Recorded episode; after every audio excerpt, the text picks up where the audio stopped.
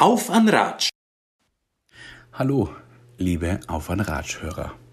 Willkommen zurück zum zweiten Teil der Weihnachts-Sonderfolge mit der Intensivpflegerin Gella Walcher. Mein Name ist Ralf Enzensberger und ich bin Redakteur der Passauer Neuen Presse. In der ersten Folge habe ich mit Gella über sie und ihren Werdegang gesprochen. Und wir steigen nun ein in den Tag 1, an dem für die 30-Jährige aus Teisendorf die Pandemie begann. Sie berichtet, wie die Intensivstation in Traunstein, auf der sie seit acht Jahren arbeitet, so mit Patienten überrollt wurde, wie sie es noch nie erlebt hat. Sie erinnert sich an dramatische Situationen, an Todeskämpfe, inneres Ersticken oder ein regelrechtes Bitten zur Erlösung von Patienten, die teils mehrere Tage einer immens belastenden Sauerstoffzufuhr ausgesetzt waren. Sie erklärt, warum die Überlastung der Intensivstationen durch einen gefährlichen Virus zustande kam und nicht auf das Kaputtsparen der Krankenhäuser oder einen Bett- bzw. Pflegekräftemangel zurückzuführen ist. Beides kam ärgerlicherweise noch erschwerend hinzu. Geller schildert, wie sie einen Patienten gesund gepflegt und sich mit Tränen in den Augen winkend von ihm verabschiedet hat, als er stabil und einigermaßen bei Kräften zurück auf Normalstation verlegt wurde. Am Ende sprechen wir noch darüber, wie sehr sich die Lage gebessert hat seit der Impfstoff freigegeben und vielfach verimpft wurde. Und ob sie seitdem nur einen einzigen Patienten hatte, der aufgrund eines Impfschadens eingeliefert wurde. Viel Spaß beim Zuhören. Mir bleibt nur zu sagen, wir freuen uns über Kritik, über Kommentare, über Rückmeldungen generell. Diese können gerichtet werden an Ralf raimund.enzensberger.pnp.de oder raimund.meisenberger.pmp.de. Alles Liebe, alles Gute. Okay, jetzt ist es äh, Jahr Ende, Ende 2019, Anfang 2020. Anfang 2020. Bei euch eher am meisten, genau. Wie hat Corona für dich angefangen? So? also für mich persönlich habe ich mir tatsächlich gedacht, ja. dass das zu uns kommt. Mhm. Dauert ewig, wen überhaupt. Wenn es überhaupt so schlimm ist. Wenn es also. überhaupt so gut ist. Und ähm, das ist jetzt in China so, gell? Und ähm, mir das dann so nach Spanien, Italien gegangen ist, wenn man gedacht habe, okay, scheiße, ähm, es kommt irgendwie immer näher. Jetzt ähm, schauen wir mal, vielleicht ist bei uns gar nicht so gut. Und dann war, konnte ich mich tatsächlich nur an den, den, äh, die Nacht erinnern, wo unsere erste Corona-Patientin oder Verdacht auf Corona ähm, angekündigt war. Und ähm, mein Kollege hat dann nur spaßeshalber so ein Dankesvideo gemacht, dass ähm, wir als D-Intensivstation erkoren waren, sind die, was jetzt Corona-Patienten sind. Und ähm, haben eigentlich gar nicht gewusst, auf was wir uns da einlassen, weil wir nicht damit gerechnet haben, dass bei uns auch so schlimm wird. Oder eigentlich vielleicht eher gesagt nicht darauf glauben wollten. Mhm. Und dann ist es aber gewesen, dass uns das überrollt hat, wie, ähm, wie normal war. Das ist dann immer schneller gegangen, dass immer mehr Patienten gekommen sind. Und Kannst du das ein bisschen plakativer machen? Weil das, weißt du, dass ich den Leuten vorstellen kann. Was ist sonst normal? Was ist sonst überrollen? Was ist hier anders gewesen als, als sonst für die? Also wir wären sonst nicht überrollt. Also wir haben eigentlich sonst, also wir haben Chirurge, also ich rede jetzt mal nur von den von die chirurgischen Betten, da hat unsere Station ähm, zehn Betten gehabt und die andere chirurgische Station neun. Also mhm. insgesamt 19 Betten. Und ähm, dann haben wir unsere geplanten Operationen, wo wir wissen, okay, das ist so OP, der Patient muss dann noch auf Intensiv. Dann haben wir das schon verplant mhm. und aber immer nur ein, zwei Betten für Unfälle im Petto gehabt. Mhm. Genau. Und jetzt ist es so, dass diese ursprünglich zehn Betten von unserer Station komplett weg waren für die, für die OPs. Das heißt, die OPs haben reduziert werden müssen und es war nichts mehr geplantes. Also wo ich vorher sagen habe, China, okay, wir kriegen fünf geplante Patienten aus dem OP mhm. und zwar um die und die und die Uhrzeit. Und den und den und den Patienten ich wieder verlegen, wahrscheinlich ja. auch am nächsten Tag oder so. Das war weg, das mhm. ist futsch. Ähm, und dann kommt der Patient einer, weil es ihm so unheimlich schlecht geht, von der Notaufnahme unten, der kriegt keine Luft nicht ähm, und zeigt euch, oder ein paar Minuten später kommt dann schon wieder der nächste einer, mhm. weil es dem so schlecht geht. Also es ist nichts mehr da gewesen, wo du planen hast, China. Mhm. Und wie war der Erlebnis mit dem ersten Covid-Patienten, beziehungsweise was sind das dann so für, für Symptome gewesen, wo du gemerkt hast, das ist jetzt was anderes, als wie es ja so schön heißt, aber die Grippe, ja, warum, warum da mal das umeinander, wir haben ja auch, äh, im, im Winter immer eine Grippewelle, das war ja schon immer so. Ja, ja ich muss ganz ehrlich sagen, äh, dass, sie, ähm, dass wir also die zwei chirurgischen oder operativen Intensivstationen nie Influenza- oder Grippepatienten gehabt haben. Das hat wen dann die medizinische Intensiv gemacht. Mhm. Und da hat schon mal vereinzelt tatsächlich Grippepatienten gegeben und einmal welche, die was verstorben sind. Aber wir haben das so nicht mitgekriegt und das war nicht so die Riesenwelle, dass das andere einfach eingeschränkt werden hat müssen. Mhm. Mhm. Und da war das schon so. Und ähm, die Patientin also die allererste Patientin, das weiß ich tatsächlich gar nicht mehr so genau, die ist ein bisschen älter gewesen, die ist gekommen, die hat schlecht Luft gekriegt, dann haben wir so, so ganz dichte Masken ohne genommen, da war jetzt kein Koma oder so, ein künstliches Koma, wo wir, wo wir herstellen haben müssen, aber uns so ganz dichte Masken in der Hoffnung, dass dann, dass dann wieder besser wird.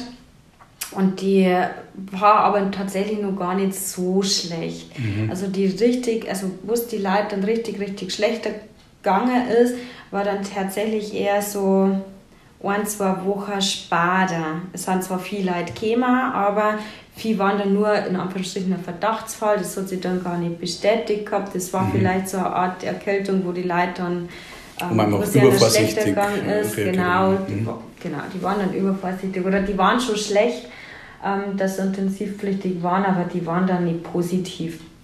Und mal wird es dann so, wie gesagt, ein paar Wochen später ähm, war es dann so, wie gesagt, da kämen dann, also ich habe tatsächlich ähm, ein Zimmer, das war, ähm, wann war das? Das war Ostern letzten Jahres, war das dann. Also das war die Hochburg der ersten Welle. Mhm. Ähm, da haben wir unsere zehn Betten auf, ähm,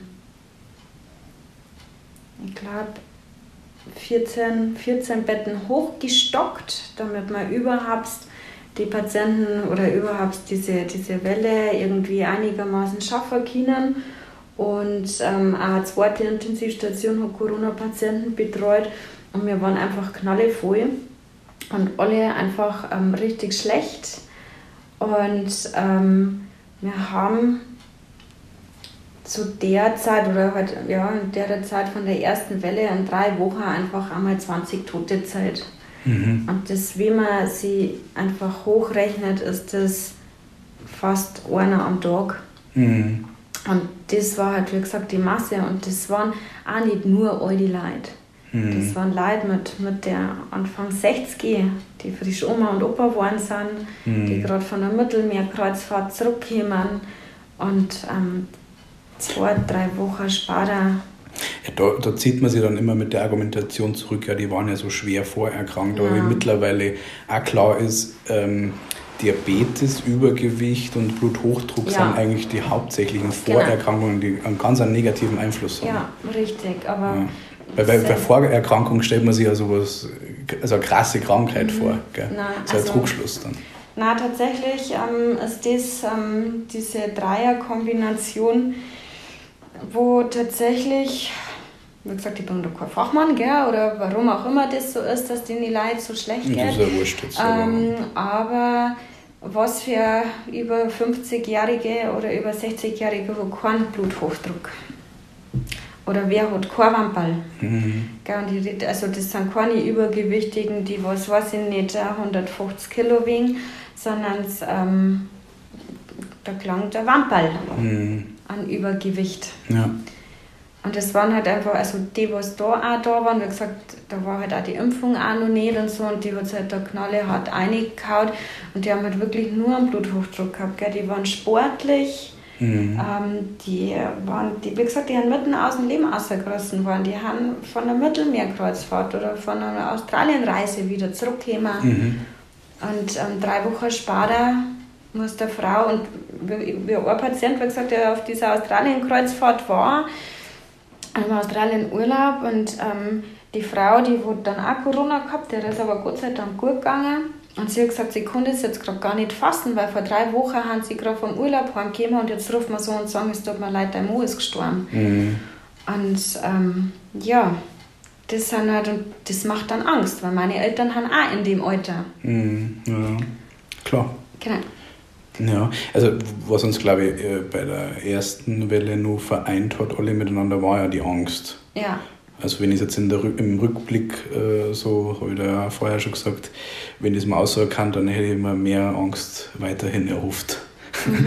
Weil durch das, dass die Maßnahmen ja dann äh, ergriffen worden sind, ähm, war irgendwie für die normale Öffentlichkeit Corona ja so ein Spukgespenst eigentlich eher. Gell? Man hat es hat einfach auch nicht offen, offen mit den Karten gespielt. Und man hat zwar die Bilder vielleicht aus Spanien oder aus Italien gesehen, ähm, wo es geheißen hat, die Intensivstationen oder die Krankenhäuser haben voll. Mhm. Und bei uns war das vielleicht mal so ein bisschen Nebenthema. Halt bei uns geht es auch voll zu oder so, aber wie es mhm. wirklich ausschaut, ähm, das wird eigentlich hier erst mhm. ähm, anderthalb Jahre später richtig publik, publik gemacht oder ja. ein Jahr später eigentlich. Ja. Und ähm, es klappt ja auch fast keiner, wie man das irgendjemandem verzeiht, weil wir den auch. Also, ähm, was du erzählen kannst, ist ja, was du sagst, das macht dir selber betroffen, obwohl du ja andere Menschen schon sterben hast, sehen, dass das Sterben nochmal was Besonderes war zum Erleben, oder? Oder im negativen Sinne natürlich. Im negativen Sinne, ja, absolut. Also, ähm, wie gesagt, das ist, die kämen, dann unterhältst du mit denen noch kurz, du schaust wirklich ähm, mit allen deinen möglichen verfügbaren Mitteln, dass die wieder Luft kriegen und die haben aber gar keine Luft mehr. Die hängen japsend in dem Bett und, und sagen, ich kriege keine Luft nicht und dann, wie gesagt, dann kommt zuerst einmal so ganz dicht die Masken auf und ähm, da wird dann mit Druck quasi Sauerstoff mit eingebombt und, mhm. und zwar ähm, Vollgas. Also das ist auch schon das Vollgas und man muss jeder mhm. Normalsterbliche muss ich schon fast sagen, dass irgendwann sagen, hey, tu mal das Ding runter, ich halte das nicht aus. Mhm. Und die Leute haben das tagelang durchgehend auf und die was dann selber dann noch verlangen, ähm, dass man bitte wieder drauf, weil sonst geht es nicht mehr. Mhm, dann weißt du quasi, was los ist. Weil dann weißt du eigentlich, was los ist und dann, dann kriegen die schon tagelang 80, 90 Prozent Sauerstoff über, über ähm, die Lungen, also mal vergleichsweise Raumluft, so wie es wir alle schnaufen, haben mhm. 21 Prozent. Mhm. Und ähm, das klangt irgendwann nicht mehr. Mhm. Und manche waren dann so erschöpft, die was dann gesagt haben, bitte, bitte bereitet ein Ende, ich, ich kann Konuma. nicht mehr. Mhm. Ich kann nicht mehr. Und dann bereitest dem ein Ende in Anführungsstrichen und ähm, versetzt dir ins künstliche Koma und ähm, legst die Leute auf den Bauch. Die haben vorher schon immer freiwillig auf den Bauch gelegt, damit einfach die Lunge besser ähm, arbeiten kann. Mhm. Und dann arbeitest du da nur eine Woche oder zwei hier und tust alles, was du kannst und dann stirbst mhm. Das ist aber so ein Bekannter mir erzählt hat, der auch auf einer Corona-Station äh, arbeitet, dass, und das ist ein Brachiomansbild, der sagt, äh, es ist wahnsinnig anstrengend, dass man quasi einen Covid-Patienten versorgt im Vergleich zum anderen nicht, weil das so aufwendig ist, weil es mhm. schwer ist, schwer abschätzbar. Eben dieses Wenden dann immer wieder, mhm.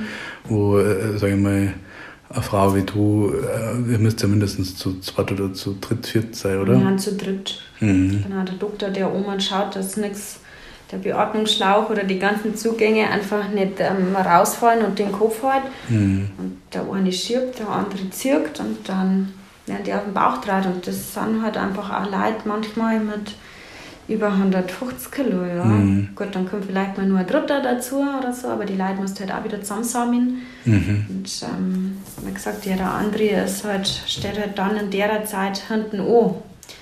Und früher war mhm. eine Bauchlage, wenn man so schön sagt, eine, eine Seltenheit. Oh Gott, jetzt haben wir Bauchlage, ich weiß gar nicht, was man machen soll, gern so viel Verantwortung und hoffentlich passiert nichts. Mhm. Und jetzt ist das Routine. Absolute Routine, mhm. mehrmals am Tag, ja. Und wie hast du die Zeit dann am Anfang so, sagen wir mal erste Welle und dann weiter ins Jahr reingehen, selber erlebt, persönlich?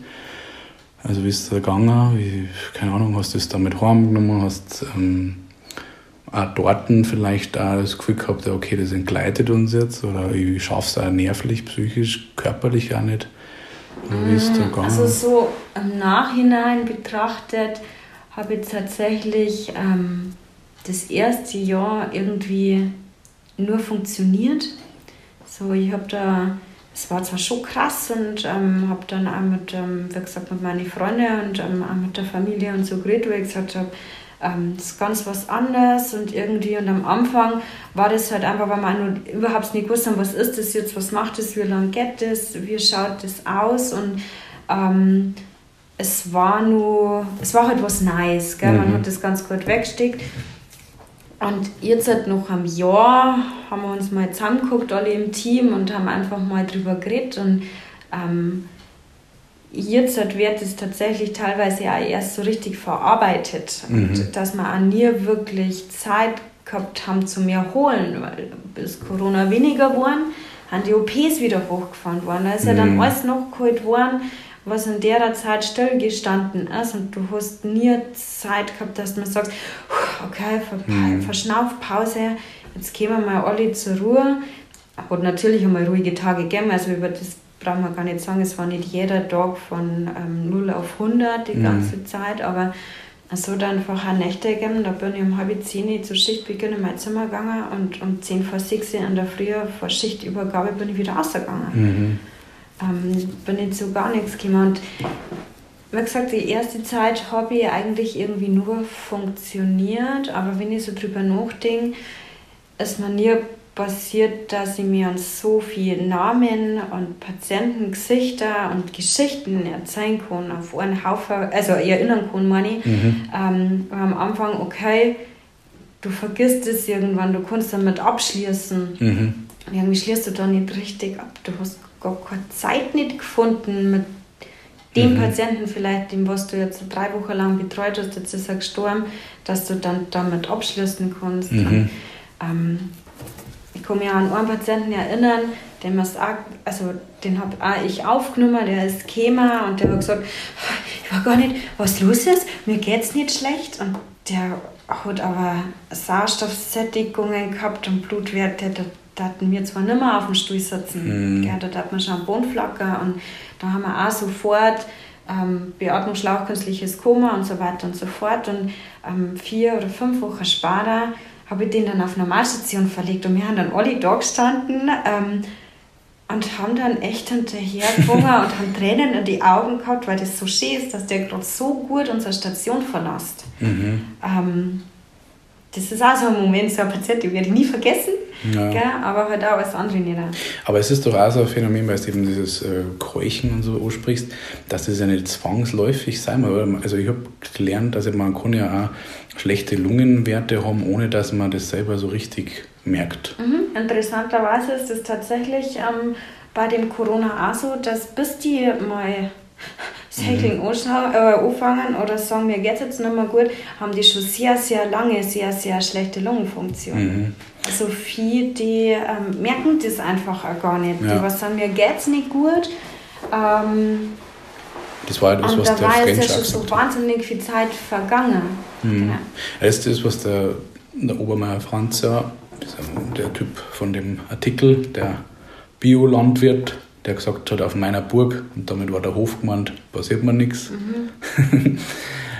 Ähm, der hat das auch gesagt, ja, diese klassischen Symptome halt, die man sagt, ja, das ist ein Erkennungsmerkmal. Am Anfang war das ja der trockene Husten ganz mhm. klassisch. Hat er nicht gehabt. Er war nicht großartig kurzatmig, auch nicht mehr, wie man es vielleicht bei einer Grippe war, man da. Ähm, Das ist ja dann das Trügerische auch. So, Mhm, gell? Ganz genau.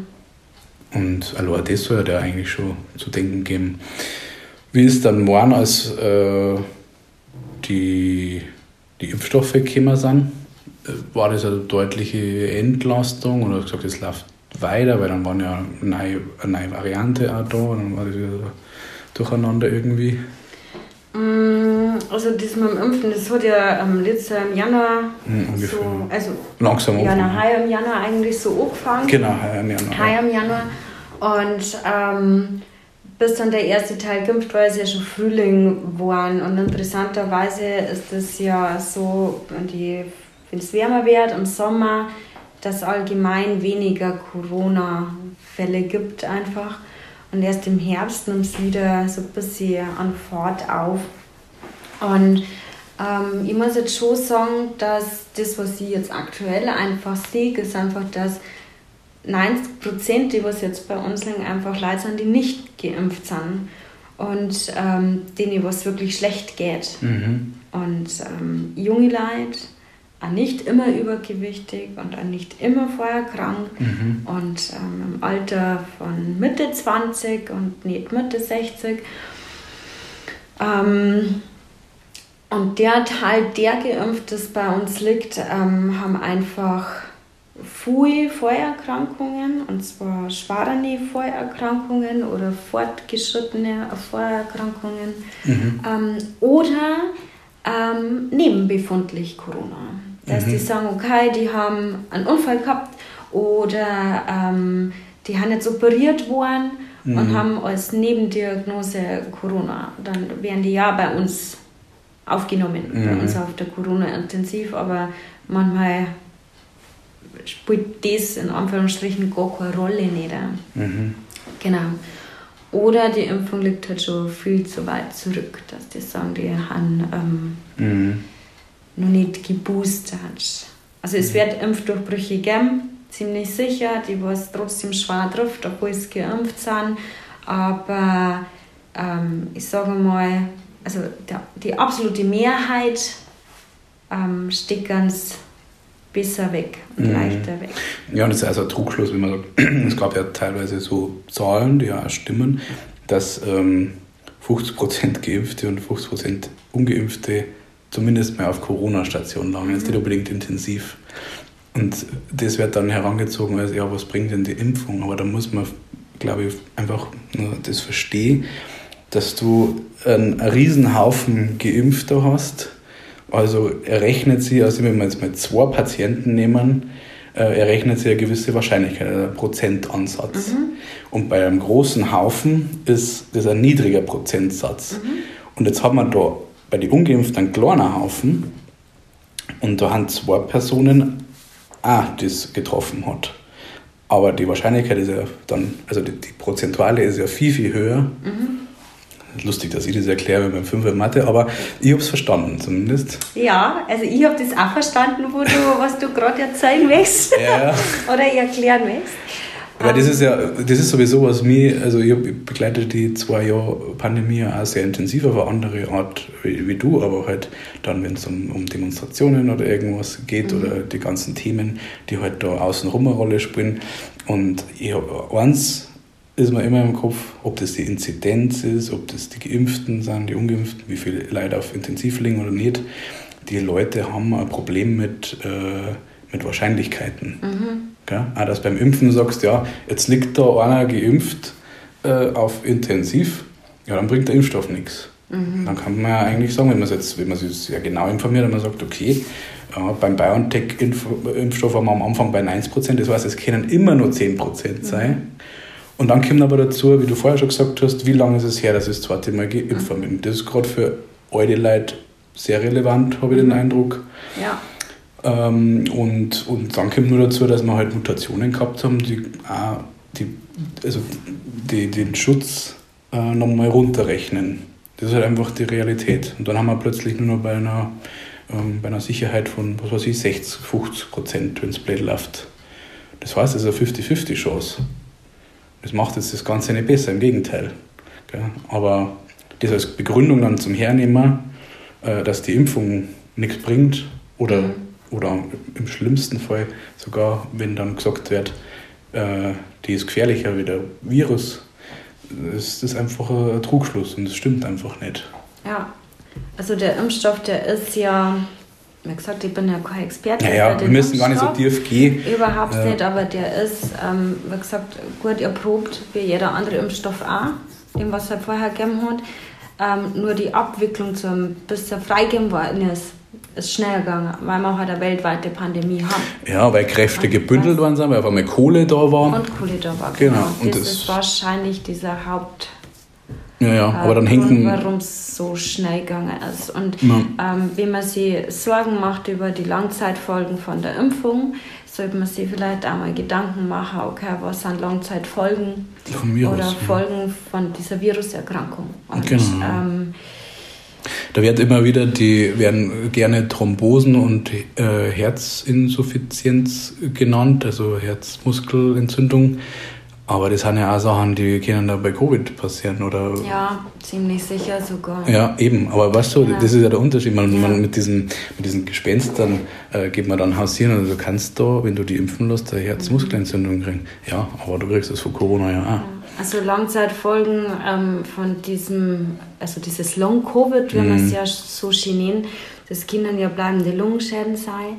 Ich meine, die haben ja nicht nur schlechte Lungen, sondern sie kriegen ja, ähm, da versagen ja mehrere, mehrere ähm, Organe. Organe. Mhm. Die haben dialysepflichtig. Ähm, vielleicht erholt sie ja die Niere nie wieder von diesem, Long, also von dieser Corona-Erkrankung, du bist dein Leben lang ähm, dialysepflichtig. Mhm. Oder ähm, wie gesagt, die Lunge, bis sie die dann von dieser Erkrankung wieder erholt, das dauert ja teilweise Monate oder wenn nicht sogar Jahre. Und mhm. wie gesagt, da kann es halt einfach ähm, eine junge Leute erwischen.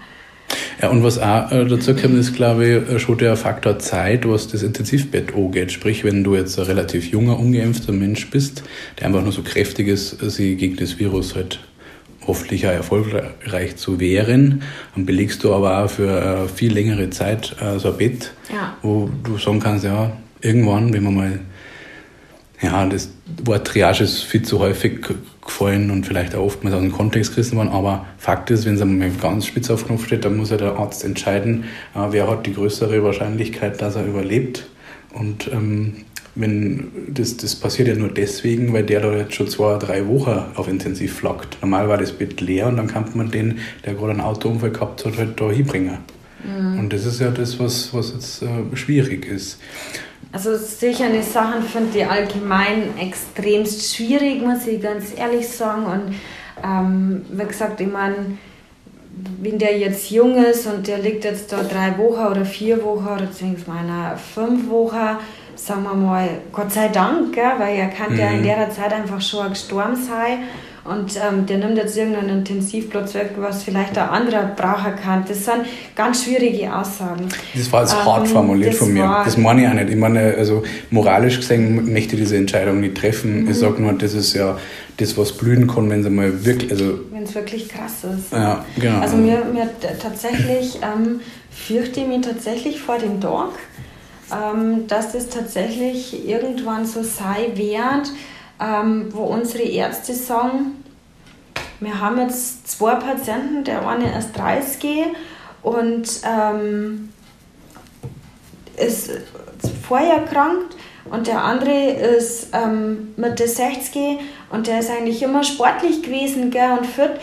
Wer kriegt das Bett? Mhm. Wir haben keinen Platz nicht und wir haben ja auch schon jetzt Zeiten gehabt, wo wir unsere Patienten ähm, ins Allgäu verlegt haben, nach Würzburg, Frankfurt, also weit, weit weg, in mhm. der Hoffnung, dass sie überhaupt den Transport überleben, mhm. weil das ist ja auch nicht, ähm, und wir wissen nicht, was aus denen Leuten woanders Also manchmal lesen wir, es dann in der Zeitung, okay, doch nicht geschafft. Mhm. Ähm, und jetzt, das ist ja der Horror für deine Angehörigen oder allgemein für dich selber, wenn du dann irgendwo aufwachst, hunderte Kilometer von daheim weg. Und ja. ähm, wie gesagt, es sind einfach auch, oder wenn jetzt äh, irgendjemand von deinen Leuten ähm, einen, einen Darmkrebs hat und man sagen muss, sorry, wir können die nicht operieren, weil wir haben kein Intensivbett für die Zeit danach. Mhm. Ja, und das ist ja dann interessant, wie so eine Verschiebung stattfindet, wo man dann sagt, ja, das sind verschiebbare OPs, das wären sie in normalen Zeiten nicht eben. Nein. Genau. Und hier muss man eigentlich schon so eine Triage Light machen. Ja. Kommt man, also so, dass sie tatsächlich schon fast formulieren, ja. Mhm. Und manchmal zählen ja da Tage oder, oder vielleicht sogar manchmal Stunden, Ja. gell, die, die den Ganz- Unterschied machen. Genau. Mhm. So ist es. Und wir haben schon wirklich ausgelastet. Und Mhm. was immer so schön heißt jetzt ähm, in den Medien oder so, ja, aber das Problem liegt ja am Personalmangel. Na, erstmal erstmal, wir haben zu wenig Ach so, Betten. Erst haben wir okay. zu wenig Gut. Betten. Ja, jetzt haben wir zu wenig Betten. Okay. Dann der, der ein bisschen besser informiert ist, der sagt dann, na, das ist ja Quatsch, Betten, das ist nicht das Problem. Oder die, die Maschinen haben nicht das unbedingte Problem. Ah, sauteuer, aber nicht unbedingt das Problem. Aber das Personal ist das Problem.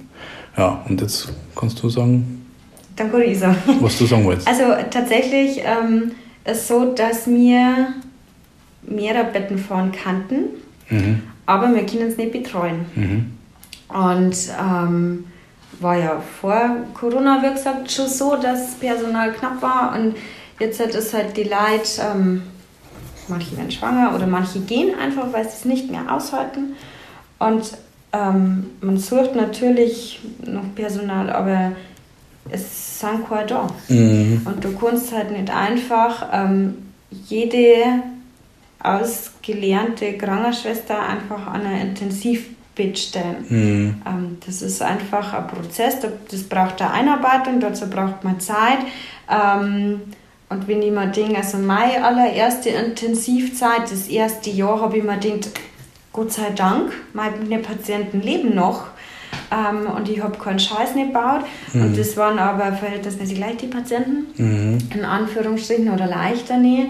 Und jetzt habe ich auch gar nicht mehr so die Zeit, dass ich auf diese neuen Mitarbeiter schaue, weil halt wirklich der Hauptteil der Patienten einfach schlecht ist Mhm. und ich mich selber um meine, um meine Patienten kümmern muss und nicht immer nur auf die von meinen Kollegen. Und ähm, Corona ist halt einfach, das ist, ähm, die haben gesagt so schlecht, dass ich noch acht Jahre, also ich muss sagen, acht Jahre, gell, ich darf mich tatsächlich als erfahrene Intensivkrankenschwester mit Weiterbildung, ähm, ich stehe mit dem Rücken an der Wand, wo ich sage, ich weiß nicht mehr weiter.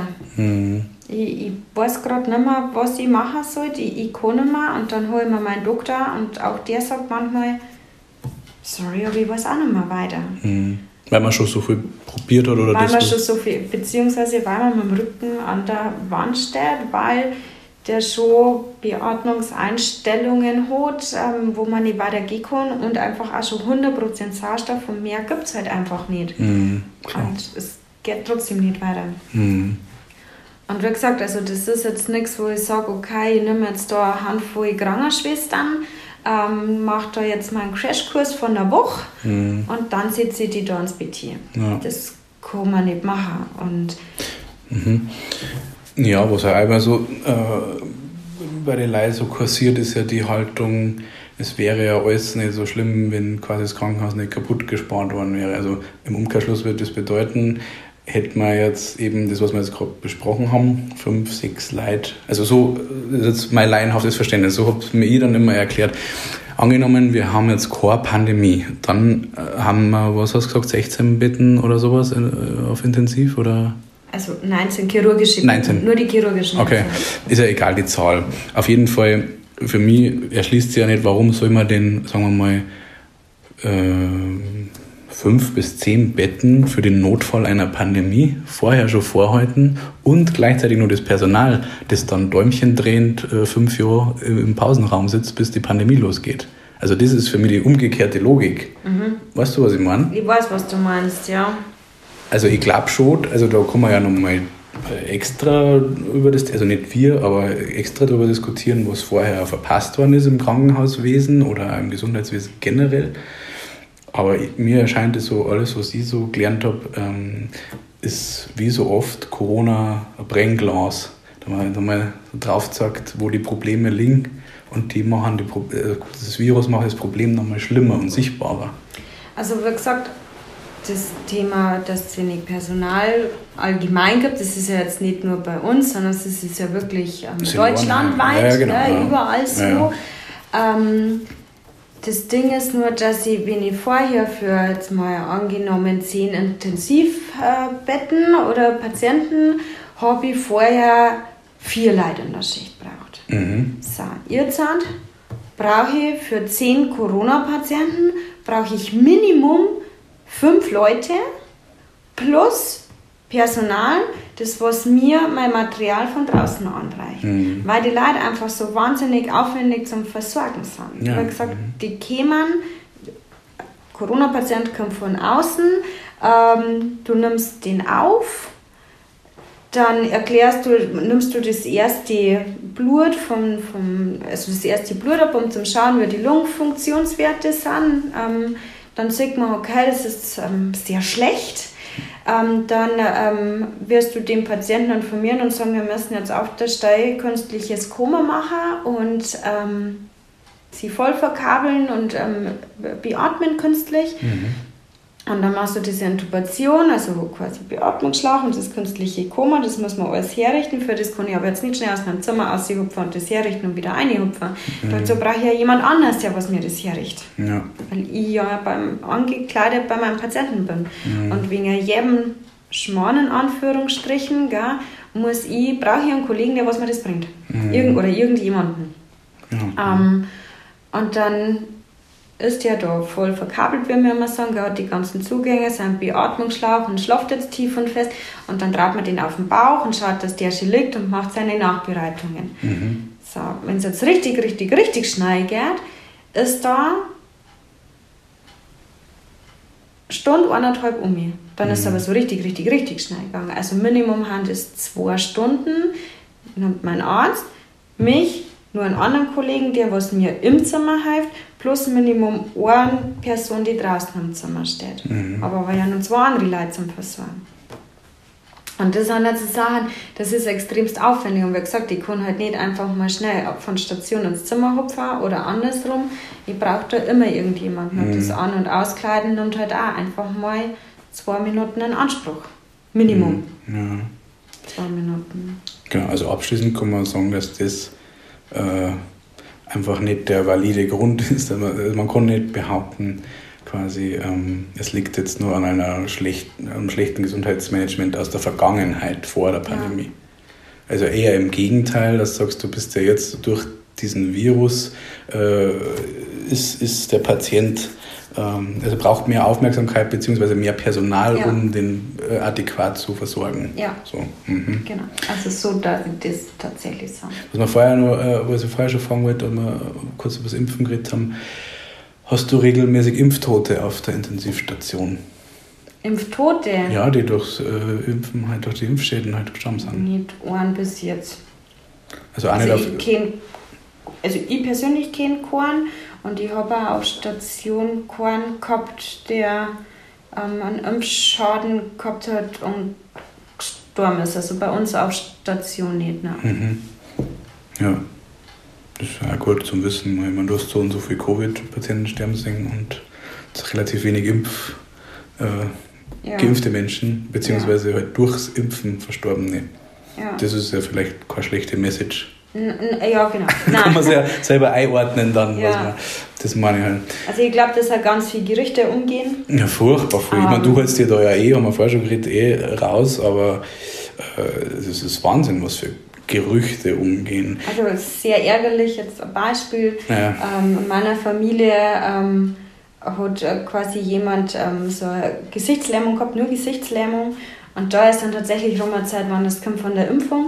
Mhm. Er ist aber vor ähm, fünf Monaten geimpft worden und das ist mit Sicherheit nicht die Impfung. Ähm, das ist absolut ausgeschlossen, aber das wird rumerzeit. Mhm. Ähm, hat von uns niemand behauptet, das ist einfach so erfunden und das geht durch die Weltgeschichte und irgendwann sagt man, ah, der hat übrigens eine Gesichtslähmung gehabt von der Impfung. Ja, ich glaube, das, äh, das ist wahrscheinlich dann du auch mitgekriegt, was im Krankenhaus, ja, wo er dann mhm. der Arbeitgeber Stellung bezogen hat, war ja quasi die erblindeten Kinder nach Geburt quasi. Ja, die zwei blinden Babys, die auf die Welt gekommen sind. Ich habe das ähm, tatsächlich erst durch die Medien erfahren. Ähm, und ich habe mir dann gedacht, okay, ich arbeite da und habe das nicht mal mitgekriegt, dass dieser Fall eingetreten sein soll. Mhm. Wo ich mich auch frage, also ich kenne mich mit Babys nicht aus, aber ich habe mir mal gedacht, dass man das gar nicht beurteilen kann, ob ein Baby am Anfang was sieht oder nicht. So frisch geborenes, ähm, keine Ahnung, irgendwie schauen die doch alle irgendwie nur in der Gegend rum. Aber wie gesagt, ja ja.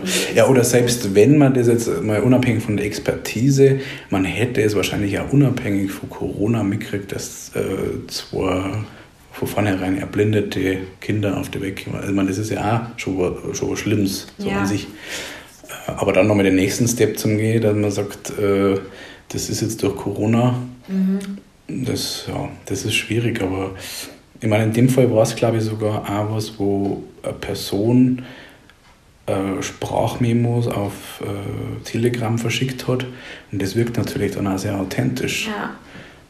Und ich denke mir immer, also man kann die Politik kritisieren, ich kann da jetzt wahrscheinlich zehn Sachen aufzählen, die man in dieser intensiven Zeit auch zurechtklicken, wo ich sage, ja, da habt ihr es ganz schön psychikritisch auf alle Fälle. Aber wo ich großes Vertrauen habe, ist äh, erstmal generell in jemanden, der Expertise hat. Gell? Also es kann auch der Automechaniker sein. Mhm. Gell? Das ist einfach dasselbe, wie wenn ich ähm, man, ja, das, was man dir da erzählt hat, da ist irgendwas faul, ich baue mal den Motor jetzt selber um. Mhm. Genau. ähm, und auch selbst bei Mediziner muss man sagen, dadurch, dass es so viele Fachbereiche gibt, äh, ja, also Doktortitel heißt nicht automatisch, dass man jetzt da nicht völlig auf dem falschen Dampfer sein kann. Auch. Das ist, glaube ich, wichtig, weil das ist dann schwierig für manche Menschen, glaube ich, zum Einordnen. Ja, weil der ist ja Doktor, so, ja. stellt sich jetzt auf eine Corona-Demo hin und erzählt irgendwas. So. Ich war selber eben gestern Samstag ähm, Kinderärztin, habe ich der zugehört. Habe jetzt nicht den Eindruck gehabt, dass sie den hundertprozentigen Durchblick gehabt hat. Und ähm, einen Professor habe ich sogar gehabt im letzten Jahr, weil er auch im Traunstein, in Traunstein auf dem Stadtplatz gestanden ist und ja, einfach Zahlen genommen hat, die an und für sich stimmen, aber halt komplett aus dem Kontext gerissen mhm. sind. Ja? Also zum Beispiel, dass Corona-Maßnahmen äh, den, den Welthunger verschlimmert haben. Das stimmt an und für sich. Gell? Er hat sogar, ich habe ihn sogar nach oben korrigiert, er hat damals irgendwie äh, irgendwie, glaube 80 äh, Milliarden gesagt und ich habe dann gesagt, ja, aber die UNO sagt sogar 120. Aber da muss es in Kontext setzen und zwar, dass sie seit 1992 sukzessive das verbessert hat. Und wenn man jetzt mal das von Covid nimmt, waren wir wieder auf dem Stand von 2018. Das heißt, 2018 waren wir nur auf dem mhm. Level. Es hört sich halt mega viel an. Mhm. Und im Übrigen habe ich auch vorher keinen demonstrieren gesehen wegen verhungernde Kinder in Afrika. Ja. Also die, die jetzt demonstrieren auch, ja. gehen, ähm, hätte ich mir gewünscht, dass die vielleicht vorher auch, weil da kann man relativ viel Geld sammeln und vielleicht da schauen, dass man Projekte auf die Beine stellt. Habe ich vorher das Interesse ehrlicherweise nicht so vernommen. Aber plötzlich äh, geht es jetzt um die Kinder in Afrika. Ja. Und das ist alles ganz gefährlich. Da wird mit Gefühle gespielt. Manche machen das gar nicht bewusst, sondern haben einfach unsicher. Es prasseln so viele Informationen ein. Und damit würde ich einfach zum Schluss kommen. Für mich ähm, war das jetzt, diese Aufnahme einfach so eine Informationsgabe, einfach um von jemandem zum Hören, wie es ihm einfach persönlich geht, an vorderster Front. Und dann kann man das ja nochmal selber sich überlegen. Und das fordert die eigentlich vor jedem ein bisschen. Gell? Man, wie wir vorher im Vorgespräch schon gesagt haben, das Einzige, was ich okay finde, ist, wenn man sagen darf, bei der Impfung zum Beispiel, man hat Angst davor. Ja. Gell? Man ist unsicher, dann kursiert sehr viel im Internet, mRNA und so ähm, verstehe. Aber dann geht's, also ihr habt wenigstens die Aufgabe, dass dann zum Arzt geht, dem es vertraut, in Ruhe redet miteinander und dann vielleicht noch äh, entscheidet, wie auch immer. Aber das war wichtig. Gell? Also wenn man über Solidarität und Zusammenhalt und so spricht, war ja dieses Minimum, was man machen sollte. Ja. Auf alle Fälle. In diesem Sinne, jetzt habe ich noch mal einen kurzen Monolog gehalten. Mir hat es narrisch gefreut, dass du da dabei warst jetzt und Bock gehabt hast und das die dir auch getraut hast. Sehr gern. Genau, und dann wünsche ich dir nur eine gute Zeit, viel Kraft und Energie und ähm, irgendwann, dass es vorbei ist und du dann einfach wieder mit deiner Familie glücklich sein kannst. Ja, vielen Dank. Vielen Dank. Super.